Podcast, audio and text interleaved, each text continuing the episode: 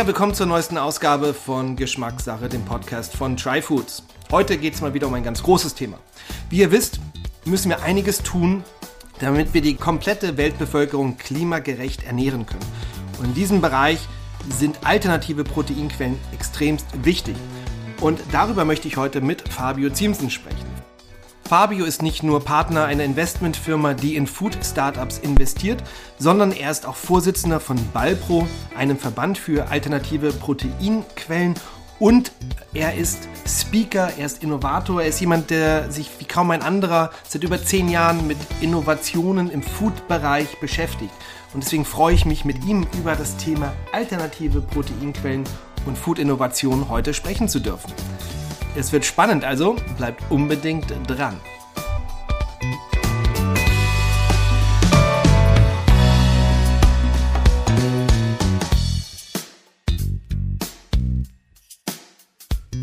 Ja, ich freue mich jetzt sehr, Fabio Ziemsen zu meinem Podcast Geschmackssache hier begrüßen zu dürfen. Fabio, schön, dass du da bist. Ja, vielen lieben Dank, Jörn. Vielen Dank für die Einladung. Ich freue mich auch dabei zu sein. Ja, Fabio, wir kennen uns ja schon mittlerweile jetzt seit gut neun Jahren. Ähm, als ich ganz frisch mit Tryfoods gestartet bin, hast du mit deinem E-Food-Blog damals mein Salzset probiert und verkostet und darüber geschrieben. Und so fing unser Austausch an. Ähm, ich finde es toll, dass wir uns schon so lange Zeit immer auch wieder auf verschiedensten Events, Veranstaltungen getroffen haben, ausgetauscht haben. Deswegen freue ich mich heute nach diesen neun Jahren ein Stück weit auch zurückzublicken, wie sich so das alles entwickelt hat und natürlich wie es auch weitergeht. Und wir wollen heute, ja, das große Thema ist Food-Innovationen, aber besonders wollen wir uns heute über alternative Proteine, Planetary Health, ähm, die Bereiche sprechen, vegane, pflanzenbasierte Ernährung. Ähm, da bist du ein Fachmann, da werden wir gleich drüber sprechen. Ähm, aber ich möchte am Anfang mal dich mal fragen, wie bist du eigentlich zu diesem, zu diesem Food-Innovationsthema gekommen? Ähm, wie, wie ist das damals alles angefangen? Ja, äh, vielen lieben Dank, Jörn. Also du, du hast äh, komplett recht. Ne? Wir haben uns vor neun Jahren äh, im Rahmen des E-Food-Blogs kennengelernt, aber meine Leidenschaft für Digitales äh, und Innovationen im Food-Lebensmittelbereich ähm, oder im Lebensmittelbereich hat tatsächlich schon was früher angefangen. Ich habe damals äh, eine klassische Ausbildung zum Groß- und Außenhandelskaufmann bei einem Düsseldorfer Lebensmittelgroßhändler gemacht, dessen Name nachher sicherlich auch nochmal fallen wird. Ähm, und äh, äh, während der Zeit habe ich ähm, mich halt sehr, sehr intensiv mit äh, verschiedenen Produkten auseinandergesetzt und parallel ein Studium Marketing Kommunikation angefangen, wo wir natürlich, und das war so 2007, 2008, sehr, sehr stark uns mit dem Thema der Digitalisierung an sich beschäftigt haben. Und dann habe ich mir die Frage gestellt, wenn ähm, alles gerade digitalisiert wird, ne, Bücherverkauf über Amazon und äh, Co.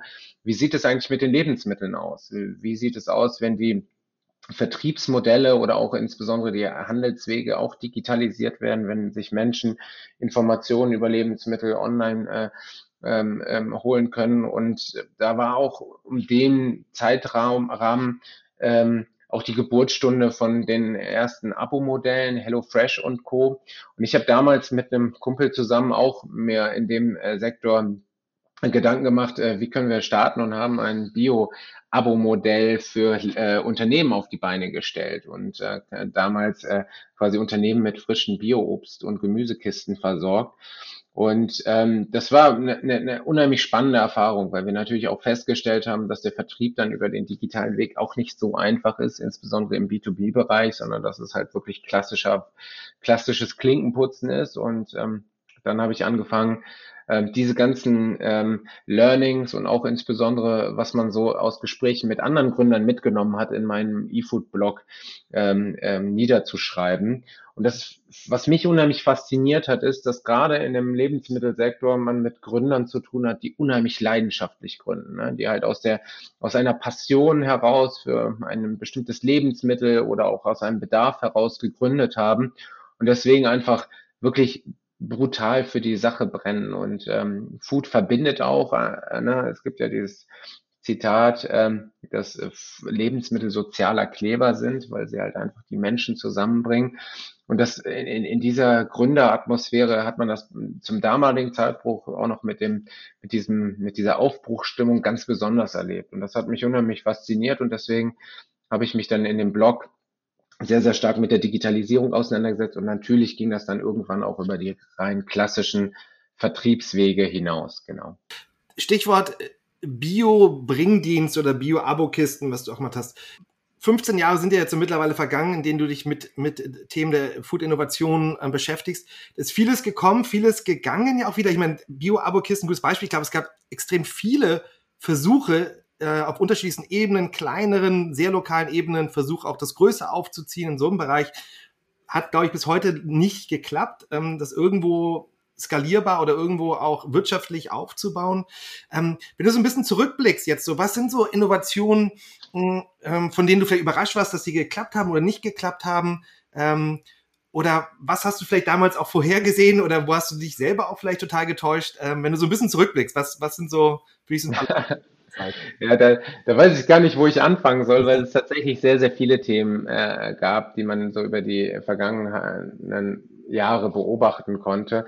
Also wenn wir über das ganze Thema Abo-Boxen sprechen, das hängt natürlich auch sehr, sehr stark damit zusammen, wie sehr die Konsumenten bereit sind, Lebensmittel online zu kaufen. Ne? Bei Bio-Boxen kommt auch noch sehr, sehr stark das Thema der Regionalität äh, hinzu. Ne? Man möchte halt im, im Idealfall auch noch äh, Lebensmittel aus der Region haben, im Ideal, also ne, das Bild von dem klassischen Bauern haben, der im Grunde morgens über, über das Feld geht, die Möhren einsammelt äh, und dann in eine Box packt und abends ist die bei mir. Ne? Das, das ist so ein bisschen diese Vorstellung, die gerade bei diesen Boxen mitkommt. Und das ist natürlich auch ähm, so ein Stück weit die große Herausforderung, wie man solche Lösungen dann auch ähm, skalierbar gestalten kann. Das Thema Lebensmittel, Onlinehandel an sich, ähm, die Diskussion großartig hat sich, äh, darüber hat sich eigentlich in den letzten Jahren nicht unbedingt äh, wahnsinnig verändert. Also es ist so, dass natürlich Corona einen unheimlichen Schub gegeben hat. Natürlich äh, die Quick-Commerce-Anbieter dafür gesorgt haben, dass das Thema äh, mehr und mehr in den Massenmarkt gedrängt worden ist und sich die Mitte der Gesellschaft damit beschäftigt hat. Aber die Frage, ähm, mit der wir uns auch damals äh, sehr, sehr stark beschäftigt haben, ist, wann wird der Lebensmittel-Online-Handel in Deutschland wirklich ein massenmarkttaugliches Phänomen sein? Und da galt immer so die Daumenregel. Das erste Mal, wenn wir wirklich Werbung für Lebensmittel online ähm, im Fernsehen sehen, also wirklich äh, TV-Commercial, dann ist garantiert, dass eine deutschlandweite Lieferung mit einem bestimmten äh, Lieferversprechen ähm, gewährleistet werden kann. Und dann sind wir genau da. Und ähm, das äh, ist tatsächlich so, dass wir unheimlich gute Player haben, die das äh, über Regionen hinaus machen. Wir hier zum Beispiel im Rheinland ähm, haben Picknick, ne, deutschlandweit äh, haben wir auch Flaschenpost und Co.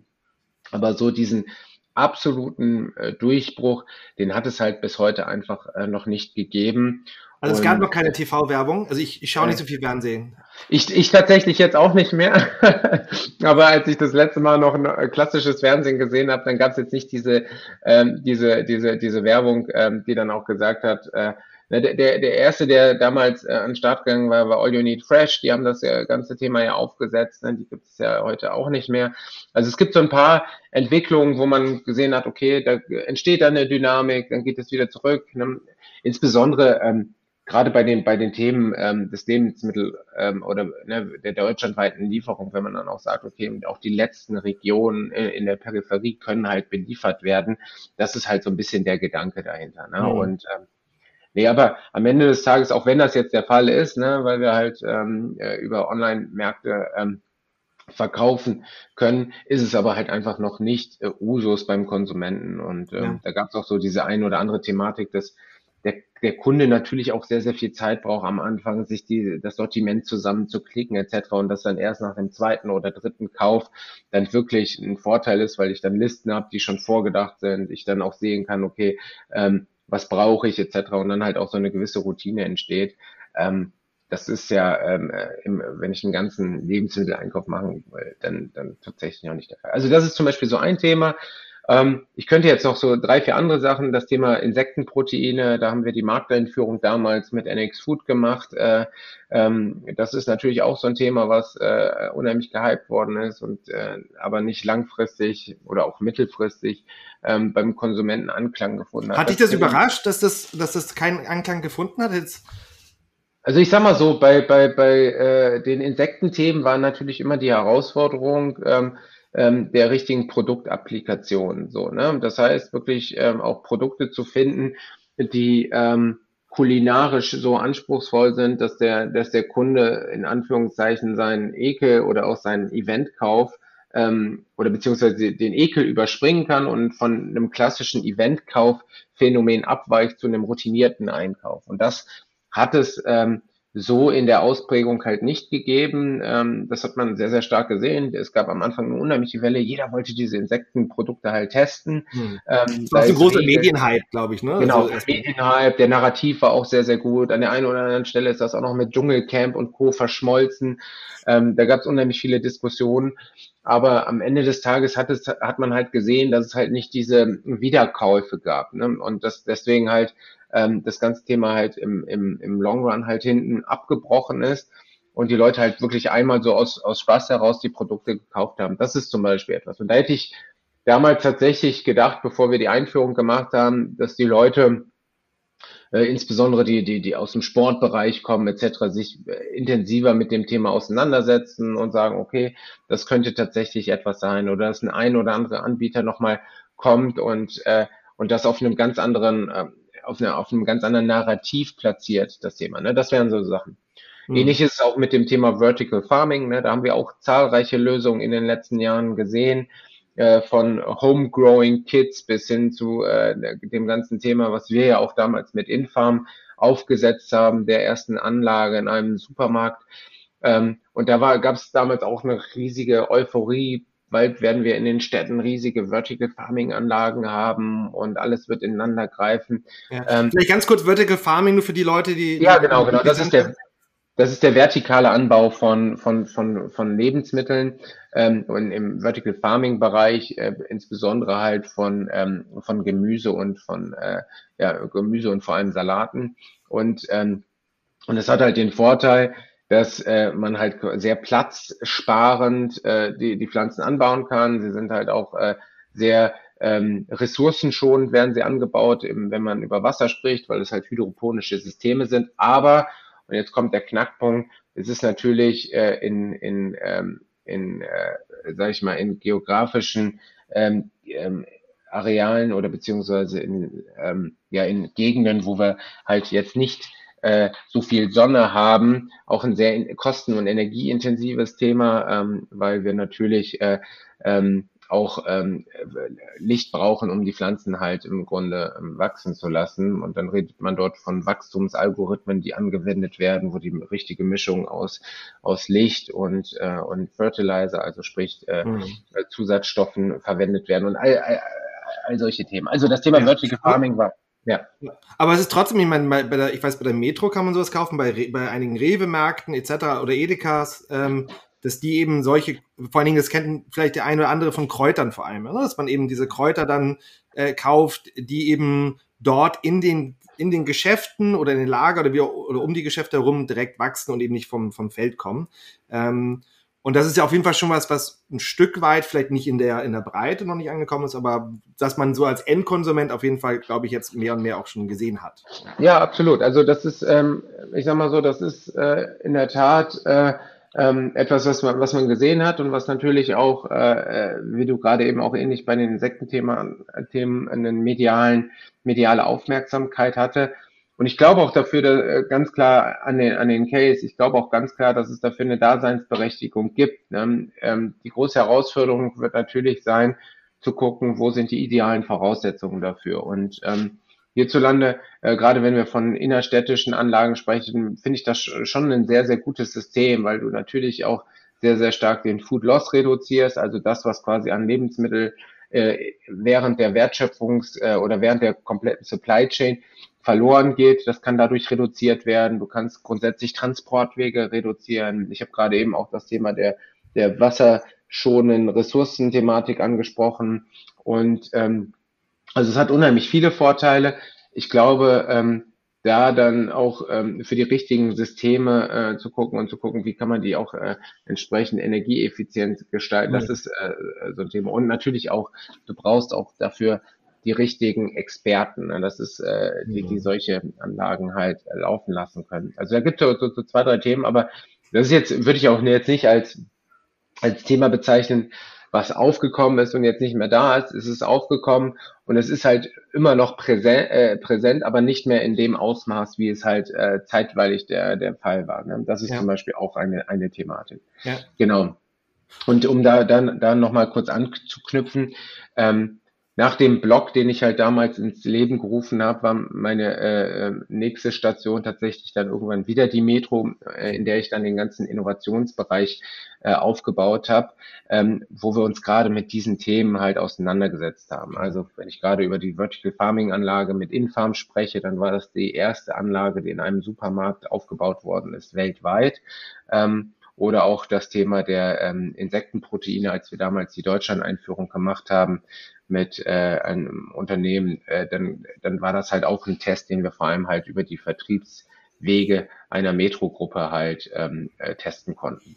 Ja, und du hast ja vorhin schon das, äh, den Begriff NX Food angesprochen. Das war im Endeffekt so der Innovationshub, der, der Innovationsarm der Metro, wo ich mit solchen Themen beschäftigt hat, wo ihr ja auch mit Startups zusammengearbeitet hat, Startups mit Unternehmen, mit Vertrieblern etc. zusammenzubringen. Ne? Diese Genau, das war tatsächlich dann der, der nächste Schritt. Nachdem wir diese Innovationsabteilung aufgebaut haben, äh, haben wir uns dafür entschieden, ähm, das unter einer eigenen Marke zu machen, weil es halt auch ähm, einfach ähm, sehr, sehr viele spannende Themen waren. Wir hatten eine gewisse, gewisse Reichweite. Wir haben uns auch in der Verantwortung gesehen, über diese Themen zu kommunizieren. Und natürlich kam mir in dem Zusammenhang auch zugute, dass ich meine Ausbildung ähm, in, dem, in, der, in der Metro gemacht habe und wirklich auch den Handel von der von, von der Pika auf gelernt habe, also auch im, im, im Markt damals äh, sehr, sehr viel Zeit verbracht habe, im Außendienst etc. und natürlich auch wusste, wie bestimmte Themen ähm, ähm, kommuniziert werden müssen, damit halt auch ähm, jeder Zugang dazu hat. Ne? Man kann jetzt nicht in einen, einen klassischen Markt reden und mit Anglizismen um sich werfen und äh, sagen, dass Innovation jetzt äh, ähm, auf Däubel komm raus durchgedrückt worden werden muss. Das funktioniert halt auch nur, wenn man die Abteilungsleiter mitnimmt, ähm, Leute, die quasi im, im Bereichsleiter in, in den Märkten sind und, und, und Co., ne, damit die halt auch wirklich das Thema am Ende des Tages auch äh, entsprechend an den, ähm, an den Konsumenten halt äh, und an den Kunden kon äh, ähm, kommunizieren können und auch erklären können, was, warum steht da jetzt so eine Anlage, ne? was, was, was hat die für einen Sinn? Und das ist auch absolut notwendig, wie, der, wie ein Beispiel gezeigt hat, als wir damals diese Vertical Farming Anlage in Berlin im, im Markt aufgebracht, äh, aufgebaut haben, stand hier direkt neben dem Tabakstore. Ne? Die Metromärkte haben alle einen eigenen Tabakstore. Und dann haben natürlich sehr, sehr viele Kunden gedacht, was braucht die Metro denn da bitte an? Ne? Du hast da dieses fluoreszierende Licht drin, ja, diese an Anlage da drin. Und dann war natürlich die Überlegung sehr, sehr nahe, dass wir da irgendwelche äh, skurrilen Kräuter anbauen. Und äh, nee, und, und dafür, und dann kann man das halt auch ganz gut als Plattform nutzen, um halt über diese Themen und die Notwendigkeiten solcher neuen Lösungen aufzuklären. Und das haben wir dann halt gemacht. Also das heißt, es kamen dann Kunden wieder später und haben sich beschwert, weil weil nachdem sie da äh, Koriander geraucht haben, keine Wirkung. genau, genau das. Oder Bonsai-Basilikum. Nee, das war, aber es war halt tatsächlich eine, eine unheimlich schöne äh, Dynamik, die dadurch entstanden ja. ist. Und ähm, genau, und das war halt ähm, die, die Zeit, die wir mit NX Food äh, hatten. Und du hast es gerade eben angesprochen. Das große oder das Wichtigste, was, was, was, was, äh, oder das Hauptaugenmerk, was wir bei NX Food hatten, war halt das Thema der Validierung. Ne? Das heißt, wir haben solche Food-Innovationsthemen genommen und haben sie halt mit Gastronomen getestet, wir haben sie mit unseren Märkten getestet, wir haben sie mit Konsumenten getestet, um immer wieder so Feedback-Schleifen zu haben, um zu gucken, wie können wir diese Lösungen halt optimieren. Wir haben zum Beispiel in Berlin ähm, äh, acht Gastronomen mit äh, so ähm, also wieder so vertikalen Anbauanlagen ausgestattet, in denen sie selber dann ähm, ähm, Gemüse in ihrem Restaurant anbauen konnten. Ne? Und dann haben wir halt das Ganze, den mhm. Test drei Monate laufen lassen und dann haben wir auch, haben wir das Feedback eingesammelt. Dann war das Feedback, hey, die Anlagen sind zu laut, ne, weil das Wasser zu laut sprudelt oder ähm, das, das ist dann äh, das, äh, das Wurzelwerk äh, äh, hat zu sehr gewuchert oder der Aufwand war zu, zu hoch. Oder aber auch, ähm, das ist eine super tolle Idee, weil die, äh, die, die unsere Kunden äh, zu uns gekommen sind und auch immer wissen wollten, was wir da machen. Ne? Das hatte so einen Eventcharakter in der Gastronomie. Oder ich habe mir, da war einer, der hat erzählt, dass er sich Erdbeerspinat äh, im Internet bestellt hat, also Samen und die dann dort angebaut hat. Ne? Und dann hat er gesagt, hey, ich habe hier, kann hier ganz neue, spannende Sachen anbauen und das sieht auch noch toll aus und, äh, und, und meine Gäste, die fragen mich dann auch, äh, was machst du da? Und dadurch entsteht eine ganz andere Interaktion und, und diese, diese, diese Erlebnisse, die waren, äh, waren für uns einfach damals wirklich äh, sehr, sehr mhm. schön, ja. Hm. Und wie kam das denn? Ich meine, du hast den Metro, du warst ungefähr zehn Jahre, gut zehn Jahre dort? Also mit, mit Unterbrechung. Es war so Ausbildung dort gemacht, dann äh, meine hm. Gründung, die Thematik mit dem eFood-Blog, dann 2015 halt wiedergekommen, ähm, diesen ganzen Innovationsbereich aufgebaut. Das war dann auch nicht mehr auf Landesebene, wo ich meine Ausbildung gemacht habe, sondern auf globaler Ebene. Und das ist natürlich dann auch sehr, sehr spannend, weil man dann äh, in 33 Ländern äh, ähm, irgendwie unterwegs ist und guckt, wo kann man irgendwelche Projekte machen. Wir waren dann in Indien, wir waren in China, ja. wir waren halt im europäischen Ausland überall, um halt zu gucken, okay, wo können wir halt genau mhm. solche Projekte werden. Ich hatte damals zum Beispiel auch ein riesiges Vertical Farming Projekt, was wir in Russland anstoßen sollten. Also das war, das waren, ähm, das waren halt, äh, war eine sehr, sehr gute Zeit, genau. Hm.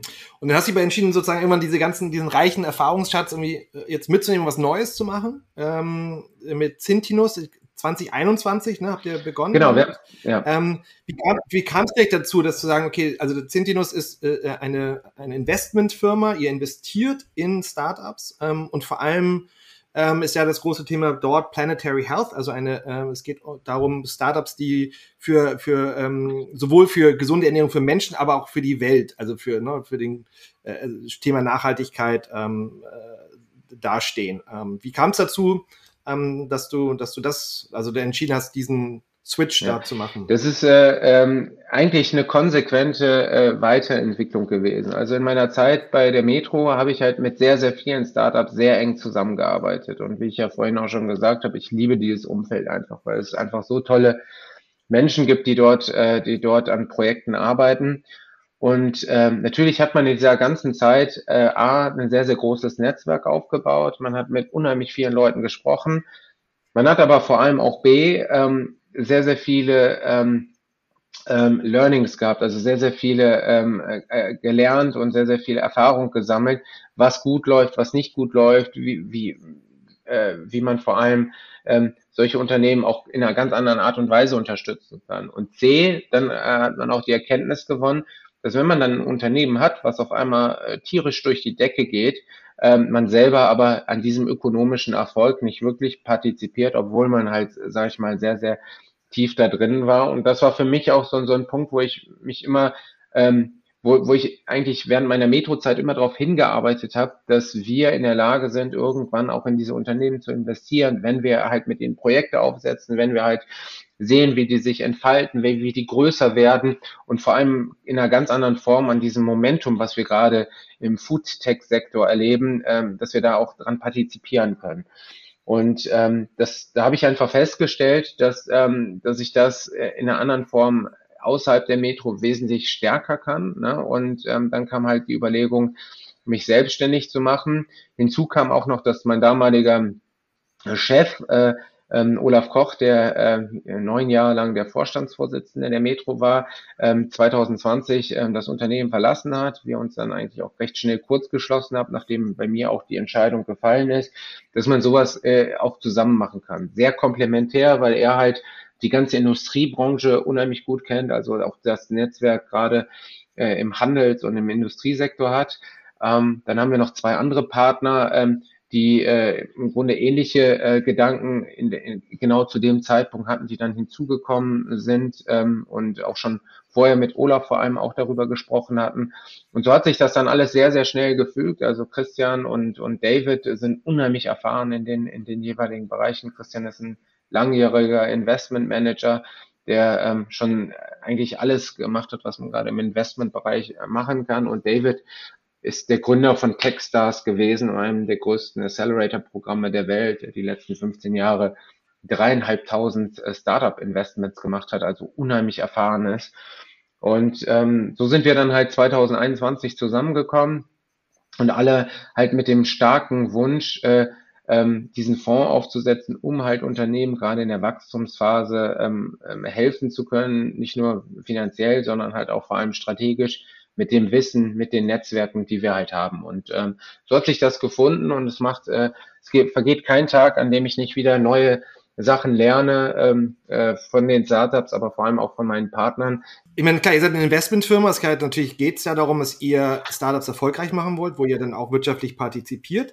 Ähm, aber ich habe es ja gerade schon so ein bisschen angesprochen, ihr seid ja schon auch missionsbasiert. Das heißt, ihr investiert, wenn ich das richtig verstanden habe, nur in bestimmte Startups. Also wo dieses Thema Planetary Health, vielleicht kannst du da mal zu sagen, äh, in, genau was, was das ist oder wo ihr da investiert oder vielleicht auch nicht investiert. Ja, für uns ist es halt tatsächlich wichtig, dass wir halt Unternehmen haben, die halt eine klare ähm, äh, ESG-Agenda haben, ne? also Ecological Social äh, äh, Governance Agenda. Das heißt im Grunde, dass äh, es Unternehmen sind, die ähm, sich mit dem, die in irgendeiner Weise ähm, in den jeweiligen Arealen, also wir haben einmal diesen Bereich der alternativen Proteinquellen, über den wir sicherlich gleich auch nochmal sprechen werden, also Alternativen zu Fleisch, Fisch, Milch und Ei. Ähm, oder aber auch im Bereich der Clean Nutrition, wo es halt darum geht, Alternativen zu anderen Produkten aus dem Supermarkt zu erwirtschaften, die vor allem gesünder sind, die vor allem nachhaltiger entwickelt sind. Also ähm, hm. so Zucker wahrscheinlich genau, Zucker ist ein großes Thema, Thema, Fett ist ein großes Thema, aber vor allem halt auch ähm, das das Lifecycle Assessment, wenn man sich das aus einer CO2-Emissionsperspektive äh, anguckt oder aber auch unter welchen Bedingungen halt die ähm, Zutaten hergestellt werden. Also da gibt es eine ganze Bandbreite von, von äh, Kriterien, die wir uns halt angucken. Und dann ein drittes Thema ist das Thema Functional Food, ne, dass wir halt sagen, okay, äh, der Mensch an sich muss einfach sich wieder besser ernähren, ne, um halt äh, auch, ähm, äh, sage ich mal, vor den ähm, vor dem Hintergrund, dass wir halt die letzten Jahre eine Überindustrialisierung der Lebensmittelindustrie hatten, ähm, dass wir einfach jetzt auch darauf achten müssen, dass äh, das, was wir zu uns nehmen, einfach auch gesünder ist und auch vor allem präventiv gegen Krankheiten irgendwie äh, einwirken kann. Und der vierte Bereich ist halt ähm, das Thema Food Waste und Food Loss Reduction. Also Food Loss habe ich gerade eben schon erklärt, alles Lebensmittel, äh, die während des Transports verloren gehen. Und Food Waste ist halt im Grunde der ganze Bereich, inklusive auch das, was beim Endkonsumenten verloren geht. Und dass wir dort uns halt Lösungen angucken, die vor allem diese, diesen, diese Lebensmittelverschwendung reduzieren. Und auf diesen vier Bereichen mhm. ne, ähm, sind wir halt unterwegs und gucken uns dort halt Startups an und ähm, gucken halt, inwiefern diese halt auf ein dieses übergeordnete Ziel äh, einzahlen. Dort ist es gerade eben genannt, einer Planetary Health Diet oder aber auch, ähm, wir sprechen auch immer gerne von der Agenda 2050, ne, in einer Welt, in der wir 9,8 Milliarden Menschen sein werden, wir einen enorm hohen Bedarf an an hochwertigen Proteinquellen haben werden, da muss es einfach eine wesentlich diversere Landschaft an Lösungen geben und an Produkten und dafür setzen wir uns einfach ein. Hm, ja. Und über den Sektor, na, du hast auch schon angesprochen, wollen wir ein bisschen genauer sprechen, alternative Proteine. Du hast mir schon meine Frage, nächste Frage beantwortet, warum das so wichtig ist. Also, weil wir einfach na, irgendwann 9,8 Milliarden, Entschuldigung, Milliarden Menschen ernähren müssen und es geht nicht so, wie wir es jetzt tun. Wir brauchen andere Quellen, was alternative Proteine angeht. Vielleicht sag aber nochmal ganz kurz alternative Proteine. Ähm, was verstehst du darunter? Was ist das ganz genau? Ähm, genau, also alternative Proteinquellen sind im Grunde Proteinquellen, die halt äh, nicht aus den konventionellen Quellen gewonnen werden, äh, tierischen Ursprungs, also äh, klassisches, äh, ich habe es gerade gesagt, Fleisch, Fisch, Ei und Milchprodukte, sondern eher ähm, auf Pflanzenbasis äh, hergestellt werden, auf Pilzbasis oder auch auf Algenbasis oder die vierte große äh, Thematik ist äh, der Fermentationssektor, ne? also die mikrobakterielle ähm, ähm, ähm, ja, ähm, Weiterverarbeitung von bestimmten Stoffen oder aber auch den Bereich der Cellular Agriculture, also der künstlichen äh, Reproduktion von Zellen. So und diese, äh, diese Bereiche, also in dem einen, die letzten beiden, da sind wir natürlich sehr, sehr stark im, im, in einem sehr ähm, tech, technologieintensiven Umfeld. Die anderen beiden äh, äh, Bereiche, oder drei Bereiche, ne, ich muss immer differenzieren, sonst, äh, sonst kriege ich von, von der Wissenschaft eins drüber. Also, dass wir ganz klar auch sagen, Algen, Pilze und, und, und, und Pflanzen. Ähm, das sind halt äh, Quellen, die wir eigentlich schon seit äh, Jahrhunderten und wenn nicht sogar Jahrtausenden kennen und da halt einfach über verschiedene neue Verarbeitungsformen nachdenken müssen so und äh, das ist ja genau wie ihr auch mit Cevi an, an einer sehr, sehr guten Lösung arbeitet, haben wir dort halt verschiedene ähm, ähm, Ansätze, die äh, uns helfen, die ähm, die Adaption neuer Lösungen beim Endkonsumenten ähm, besser in die Wege zu leiten, ne? weil sie halt einfach in der in der Geschmacks- und in der Texturfrage den Originalen am nächsten kommen. Und das ist ja am Ende das große, die große Frage. Wie können wir im Grunde die Masse der Konsumenten davon überzeugen, sich ähm, Pflanzen und, und, und, und äh, pflanzenbasierter und bewusster äh, zu ernähren, auch im Hinblick auf den CO2-Footprint, den bestimmte Lebensmittel haben. Ja, ich finde es auch einen total spannenden Bereich, wie du schon angesprochen hast. Ich äh, beschäftige mich ja auch zum Teil ähm, mit, mit, dem, mit dem Bereich pflanzenbasierte Ernährung mit ähm, Kichererbsen, Tofu, wo wir selber, unser Ansatz eben nicht ist, ähm, ähm, Fleisch nachzubauen. Ähm, ich glaube, ne, es ist eine vielfältige Landschaft. Alles hat eine Berechtigung. Was ich aber spannend finde, das will ich von dir nochmal hören, ist, es gibt natürlich, also wenn wir über alternative Proteine sprechen, dann, dann müssen wir ja ähm, wenn wir auf jetzt auf Konsumenten achten und schauen, ähm, wir arbeiten mit vielen Menschen, die dann seit Jahrzehnten viel Fleisch konsumieren. Das heißt, es ist bei denen so drin, ähm, dass Fleisch dazugehört. Das heißt, erstmal muss ein Umdenken stattfinden, zu sagen, ich äh, esse jetzt Pflanzen. Das ist natürlich eine Herausforderung, die man hat, generell. Aber die zweite Herausforderung, die ja auch noch da ist, es gibt auch viele Leute, die sich ja sehr bewusst auch mit Lebensmitteln beschäftigen, die auch sagen, sind offen dazu, aber die Berührungsängste haben dann wiederum mit wie du sagst, in diesem Bereich zellbasierte ähm, oder vielleicht äh, dieses äh, äh,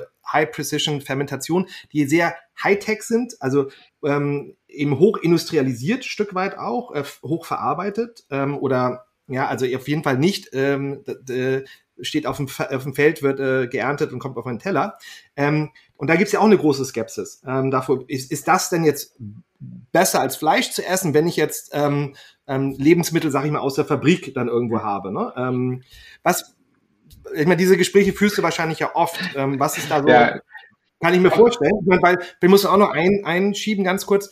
Ähm, du bist ja aktuell nicht nur bei Zintinus, sondern du bist ja auch Verbandsmensch. Du bist Gründer und Vorstandsvorsitz oder Vorstands, ja, Vorsitzender eines Vereins, eines Verbandes für äh, alternative ähm, Proteine. Ballpro heißt der, ähm, wo du ja auch dich mit Politik, mit Gesellschaft, Medien, äh, verschiedensten Playern ja auseinandersetzt. Ähm, deswegen da ne, die Frage, wie ähm, wie gehst du auf diese Skepsis auch ein, wenn es gerade um diese hochverarbeiteten oder sehr Hightech äh, äh alternativen Proteinprodukten. Ja, absolut. Also die, die Frage, die muss man in der Tat auch nochmal so, äh, zerstückeln, würde ich, würde ich an der Stelle sagen. Nee, nee, nee, weil, weil, weil, weil es ist, es ist in der Tat so, die, die, erstmal die Frage, wie kriegen wir die klassischen pflanzenbearbeitenden Produkte in, in, in, in die Massengesellschaft? So, und da finde ich, gibt es Bereiche, wo das, die Ausprägung schon sehr, sehr stark stattgefunden hat. Wenn ich äh, zum Beispiel auf die Milchlösungen angucke, äh, ne, wenn wir von einem, von einem äh, Milchregal stehen oder, oder alternativen Milchregal besser gesagt, äh, haben wir ja in der Vergangenheit äh, immer Soja gehabt oder vielleicht ein bisschen Reis. Wenn wir jetzt davor stehen, haben wir eine Vielzahl von Lösungen. Das geht von Mandel über Cashew, über Erbse bis hin zu Hanf. Und dann kommen noch die ganzen Blended Version dazu. Dann kommen quasi die Biomass äh, ähm, fermentierten Lösungen dazu, die dem Ganzen auch noch ein bisschen mehr volle Gefühl geben. Also da sprechen wir dann zum Beispiel über diese No-Milk-Ansätze. Und das ist halt einfach schon eine unheimliche große Anzahl von, von Lösungen, die wir haben, wo wir feststellen, wow, da, da hat sich schon einiges getan in dem Bereich. Ne? Während wir bei Käse zum Beispiel noch sehr, sehr weit am Anfang sind. Ne? Also Käse und auch äh, Lösungen, die halt, äh, äh, wo es halt auch um eine Reifung geht, um auch eine ganz andere, ähm, äh, sage ich mal, äh, um ein ganz anderes Geschmack und und und und äh, Sensorikprofil. So, das ist ja, ja, eine viel komplexere Geschmacksentwicklung, die stattgefunden hat, die schwieriger Genau, genau, genau, weil, weil, weil ich halt einfach ganz andere Nuancen habe, ne, weil ich eine ganz andere auch Geschmacksentwicklung gerade im, im Nachgeschmack habe und diese Themen. So, das ist, da, da, ne, da, da gibt's halt auch nochmal eine ganz andere Breite, allein in einer Kategorie, in einer Thematik. Und da ähm, finde ich es halt einfach faszinierend, A, welche rasante Entwicklung es in den letzten fünf bis zehn Jahren äh, äh, zu sich genommen hat, ja, dass wir jetzt gerade da sind, wo wir sind und wie viele Leute jetzt A, auf Milch verzichten oder aber auch äh, sich die sich die Produkte aneignen. Das ist das eine Phänomen.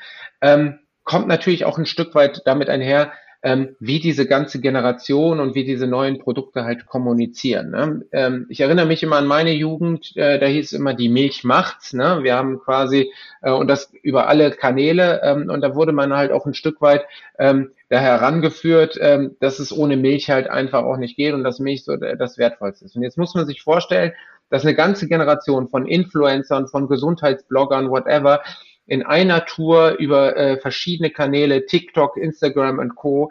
Ähm, im Grunde sich für diese äh, äh, Produkte ausspricht. Und das sorgt natürlich auch für eine entsprechende ähm, Wirkung im Markt.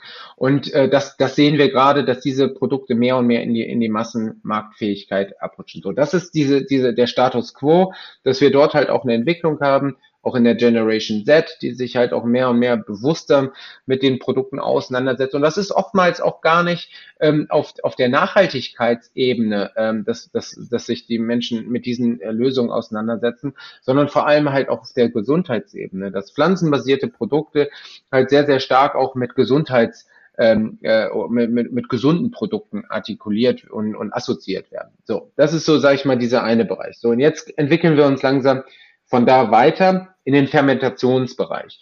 So, beim Fermentationsbereich ist es natürlich so, dass ich gerade durch diese Prozesse eine ganz andere Geschmacks, ähm, ein ganz anderes Geschmacksprofil und eine ganz andere Geschmacksvielfalt halt darstellen kann. Ne? Ich hatte gerade eben gesagt, das geht dann halt auch in Reifeprozesse, das geht dann auch um, um dieses ähm, volle Gefühl ähm, und, und, und ähm, zu kreieren. Und, und das ist das, wo wir dann schon hm. bei der Fermentation. Kann, sorry, kannst du da nur zur ja. Fermentation. Ich meine, die meisten Leute Fermentation, was sie vorstellen, Sauerkraut oder Joghurt, ähm, das Fermentation oder eine, eine, alkoholische Fermentation. Was, was ist jetzt anders bei dir, wenn wir jetzt über diese High-Precision-Fermentation in, in, in diesen alternativen Proteinbereich sprechen? Was, was genau ist das? Wie unterscheidet sich das von der klassischen Fermentation? Ja, ja, bei der Präzisionsfermentation werden ja bestimmte Kulturen dann auch so genutzt und auch so weiter äh, äh verwendet in einem Bioreaktor, dass sie halt quasi ähm, äh, ein Stück weit auf diese, auf diese einzelnen Proteine halt ähm, spezialisiert sind, die dann halt auch in der Milch notwendig sind. Das heißt, du kannst im Grunde durch dieses Verfahren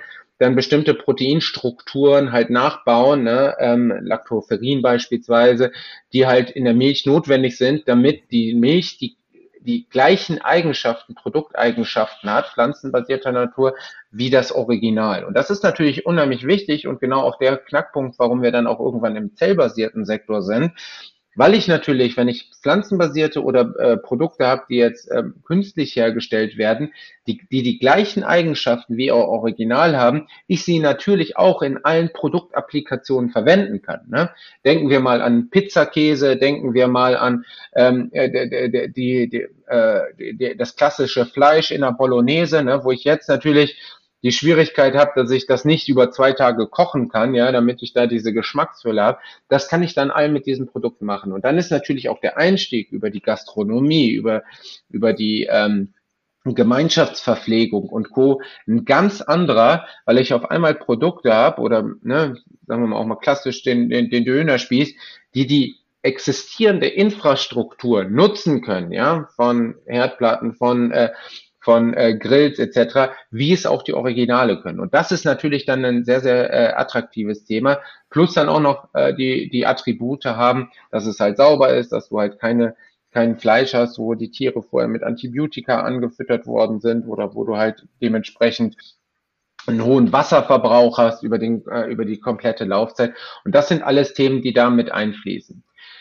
Es ist natürlich auch so, dass wir parallel immer die Diskussion führen müssen, wie gesund ist an sich der Fleischkonsum in dem Ausmaß, wie wir ihn aktuell betreiben. Das steht außer Frage. Und deswegen kommt da halt auch wieder diese Planetary Health Diskussion mit einher, dass wir uns natürlich auch an einem gewissen Maße daran ausrichten müssen, ähm, dass wir halt Fleisch äh, in, de in, dem Maße konsumieren, wie es halt auch eine, eine solche ähm, ähm, äh, ein solches ähm, System halt vorsieht. Und ähm, all diese Lösungen, die ich gerade skizziert habe, sollen im Grunde helfen, dem ansteigende, der, der ansteigenden Nachfrage, die wir halt haben, weltweit entgegenzuwirken. Weil es ist nicht nur so, dass die Bevölkerung halt äh, äh einfach zunimmt, sondern natürlich auch die Mittelschicht zunimmt und dementsprechend der Bedarf an tierischen Proteinen exponentiell steigt, was wir natürlich auch gerade äh, im, im, im, im asiatischen Raum sehr, sehr stark beobachten, aber auch auf dem afrikanischen Kontinent. Und deswegen muss es halt auch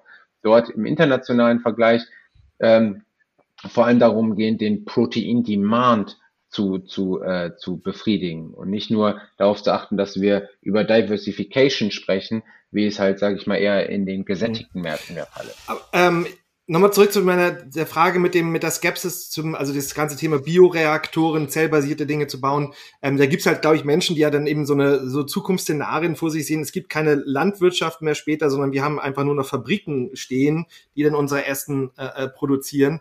Äh, siehst du das auch oder kannst du den, den Leuten, die vielleicht diese, dass dieses dieses Angstszenarium haben, ähm, das so ein bisschen nehmen?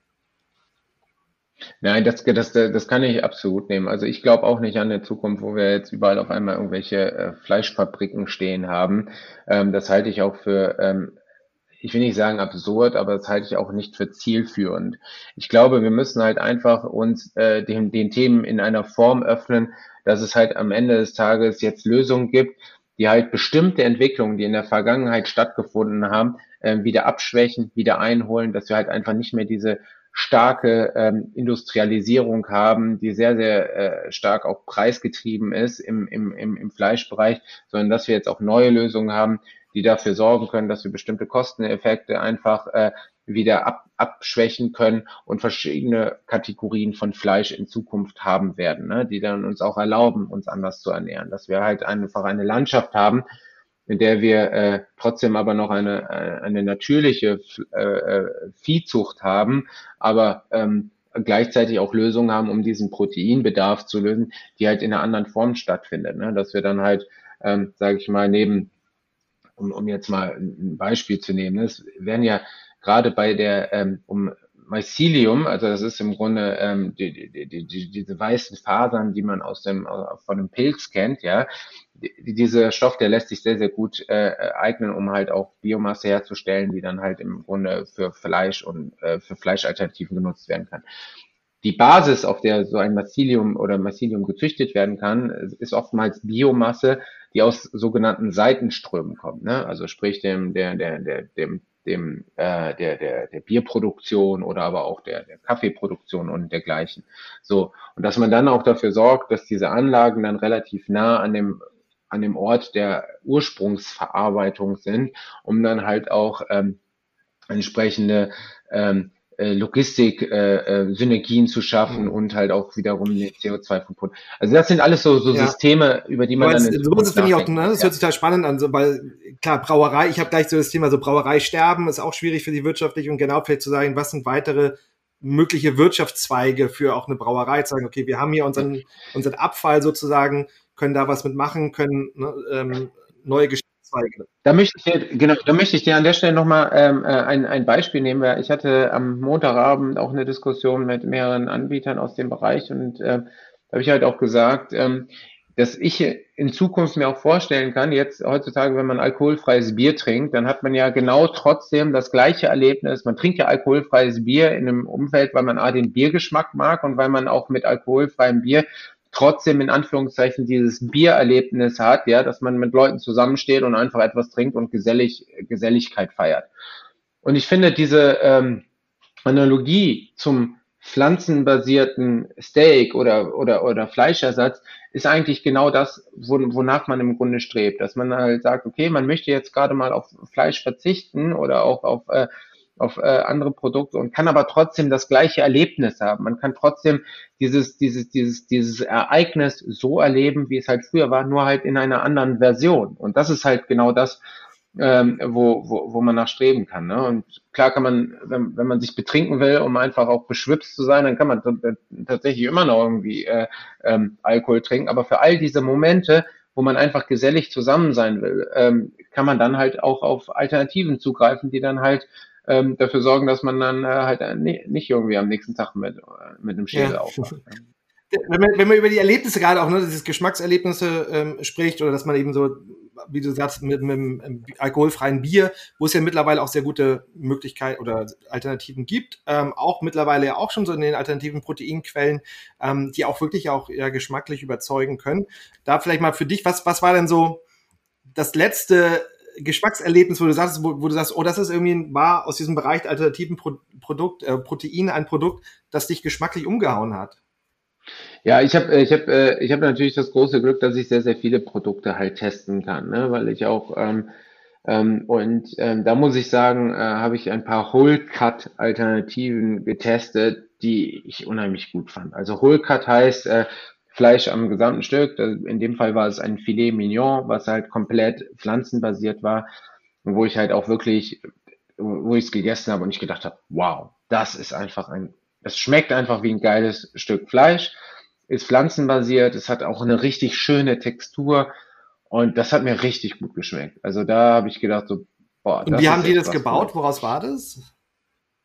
Ähm, das in dem Fall ähm, da, sind halt verschiedene Komponenten, die da zusammenkommen. Ich glaube, das war auch sehr, sehr stark auf Erbse, auf Erbsenbasis. Ähm, genau, aber da, da, das ist dann halt auch eine Blended-Version. Äh, Und wenn ich mir vorstelle, dass da dann in Zukunft noch weitere ähm, ähm, äh, Zutaten halt mit einfließen können, die noch mehr diesen Umami-Taste äh, hervorheben, dann ähm, sind wir da, glaube ich, auf einem sehr, sehr guten mhm. unter, äh, Weg ja. unterwegs. Ja. Vielleicht mal so abschließend, was denkst du denn auf einer gesellschaftlichen und politischen Ebene in Deutschland muss ich noch tun, ähm, damit wir stärker zu so einer Ernährung von Planetary, Planetary Health hinkommen? Also meine größte, meine größte Thematik ist halt in dem Zusammenhang immer, dass wir halt sehr, sehr offen für, für diese Veränderung sein müssen. Wir müssen uns darüber bewusst sein und wir müssen diese Diskussion nicht auf einer ideologischen Ebene führen, sondern eher auf einer Ebene, die uns hilft, eine Perspektive für die Zukunft zu entwickeln. So, das ist für mich so, sage ich mal, das, das unterlegende Fundament. Ne?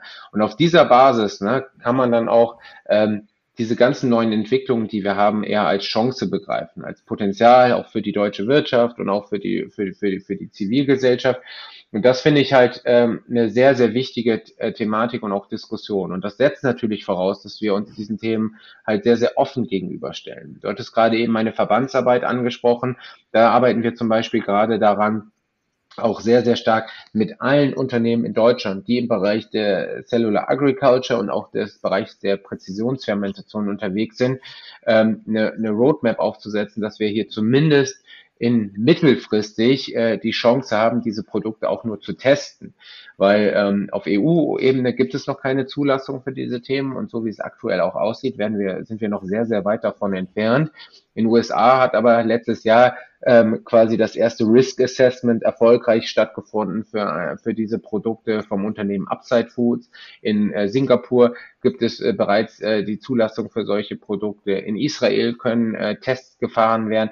Also wir haben überall gerade Entwicklungen und ähm, in diesen Ländern wird auch ein Stück weit diese Wende in der Ernährung gerade äh, äh, verstanden und und, und, und auch gesehen wie die Elektromobilitätswende. Ne? Dass wir, und, und das ist etwas, wo wir gerade sehr, sehr stark aufpassen müssen, dass wir hier nicht äh, eh nicht den Anschluss verlieren, sondern oder oder äh, wie, wie es auch in der Elektromobilität gewesen ist, sondern dass wir halt auch einfach früh genug ähm, ein Bewusstsein dafür kreieren. Und das ist das, woran ich sehr, sehr stark arbeite und wo ich äh, wo ich ähm, ähm, auch Hoffnung drin habe, dass wir das schaffen. Meine, meine Abschlussfrage, dann nimm uns doch mal mit in den Supermarkt der Zukunft in, äh, in fünf, fünf Jahren, vielleicht zehn Jahren. Wie wird denn der deiner Meinung nach aussehen? Also der Supermarkt in, in zehn Jahren, ähm, das, ne, du, du fragst natürlich jetzt auch einen Händler, der, der äh, oder ehemaligen Händler, der natürlich auch, also mir schlägt natürlich auch so ein bisschen immer das, das, das, das Herz in der Brust, dass ich halt auch weiß, dass bestimmte Entwicklungsthemen halt äh, auch, auch ihre Zeit brauchen. Aber nichtsdestotrotz glaube ich, dass wir in zehn Jahren eine starke Vertikalisierung haben. Das äh, Thema äh, äh gastronomisches Konzept wird wesentlich ausgeprägter in, in den Supermärkten sein. Wir werden dort wesentlich mehr äh, Erlebnisstätten haben. Dieses ganze Convenience-Segment wird sehr, sehr stark ausgebaut sein. Das heißt, das haben wir auch schon in Corona erlebt, dass die Supermärkte ihr Convenience und auch Ready-to-Eat ähm, Segment äh, oder auch Ready-to-Heat Segment ausgebaut haben, um halt natürlich auch dem der Gastronomie-Thematik entgegenzuwirken. Das ist zum Beispiel ein großer Bereich, dass wir ähm, sehr, sehr viel mehr pflanzenbasierte Lösungen sehen werden, auch vor allem in den in den klassischen Kühlregalen. Wir haben jetzt, ich hatte vorhin angesprochen, das Thema der pflanzenbasierten Milch, dass das aber trotzdem noch sehr, sehr stark ausgeprägt ist, dass der Ursprungsgedanke bei äh, Milchprodukten ähm, und auch bei Ei, Fisch, Fleischprodukten noch wesentlich präsenter in den Supermärkten ist. Also dass ich auch weiß, wo kommt das Produkt her. Das ist dann der Bauer XYZ, der das äh, hingeliefert hat. Es ist natürlich dann auch in einem ganz mhm. anderen Preis. Also glaubst du, dass, dass, dass das eher sein wird, wenn es dann Fleischprodukte oder, ähm, sind, dass das immer eine Herkunft ist und eher so die günstigeren Produkte ähm, das Fleisch eher wegfallen wird und dass das dann die Alternativen sein werden? Vor allem? Ja, das, da, da gehe ich sehr, sehr stark von aus, dass, dass wir dort halt einfach äh, ähm, eine, eine andere Entwicklung haben und die Produkte die werden ja auch gerade wesentlich besser. Das heißt, ich habe irgendwann auch gar keinen Grund mehr, ähm, ähm, ein fleischbasiertes Produkt für meine äh, Pizza Hawaii zu nehmen, in Anführungszeichen, wenn ich einen, einen Schinken nehmen kann, der wirklich eins zu eins die gleichen äh, Voraussetzungen mhm. hat äh, und dann sogar auch noch günstiger ist. Ne? Warum soll ich dann in Anführungszeichen Fleisch, der äh, so, so, so ein Schinken nehmen, der vielleicht auch noch einen Nutri-Score äh, D oder sowas hat, ne? wenn ich dann eine Alternative habe, die pflanzenbasiert ist, Nutri-Score A ist unvermeidlich sogar günstiger ist. Also ne, solche, solche Entwicklungen muss man dann halt auch betrachten und ähm, also das, das, das, das würde ich dann schon so sehen und dass wir dort einfach wesentlich mehr Produkte haben, die wir uns heute auch noch gar nicht vorstellen können. Und ähm, im Großen und Ganzen ähm, ähm, ich hatte ja gerade eben darüber gesprochen, dass wir hier jetzt sehr, sehr stark auf diese vier Kategorien, äh, über diese vier Kategorien gesprochen haben. Aber das weitet sich natürlich auf andere Kategorien auch aus, ne? dass wir dann äh, das Ganze im Süß Süßwaren- und im Snacking-Bereich haben, dort wesentlich gesündere Alternativen, dass wir das im, im Müsli sehen wir es jetzt auch schon, ne? das, äh, und, und, und, und, und Cereals-Bereich, dass wir dort ganz andere Alternativen haben, vielleicht auch noch mit Vitaminadaptogenen drin, also mit Adaptogenen drin und, und, und und äh, Nährstoffzusätzen. Also solche Sachen äh, kann ich mir sehr, sehr stark mhm. vorstellen. Ja, äh, auf jeden Fall, ich meine, was für ein spannender Bereich, oder? Was, was da alles passiert, welche Bewegung ja. und wo es auch alles hingehen wird. Ähm, das ist ja auch eine der großen Faszinationen, denke ich, warum wir alle dort sind ähm, und man viel verändern kann, viel bewegen kann. Ähm, Fabio, ich, ich danke dir. Man kann natürlich jetzt noch so viel weiter über Dinge reden, aber ähm, ich finde, das war ein schönes Schlusswort, auch so ein bisschen Ausblick nochmal in die Zukunft. Vielen Dank für deine Zeit und ich freue mich auf die nächsten Jahre mit dir auch und äh, zu sehen, wie sich da alles weiterentwickelt. Ja, vielen lieben Dank, lieber Jörn, für das nette Gespräch. Das hat mir auch sehr, sehr viel Spaß gemacht. Ja, vielen Dank fürs Einschalten und vielen Dank fürs Dranbleiben. Ich hoffe, ihr habt einige interessante Einblicke in dieses große, spannende Thema bekommen können. Wenn ihr Feedback habt, schreibt mir doch an info at tryfoods.de. Ansonsten freue ich mich auf ein Abo und natürlich, wenn ihr das nächste Mal auch wieder einschaltet bei Geschmackssache, dem Podcast von Tryfoods. Und wie immer, bleibt neugierig.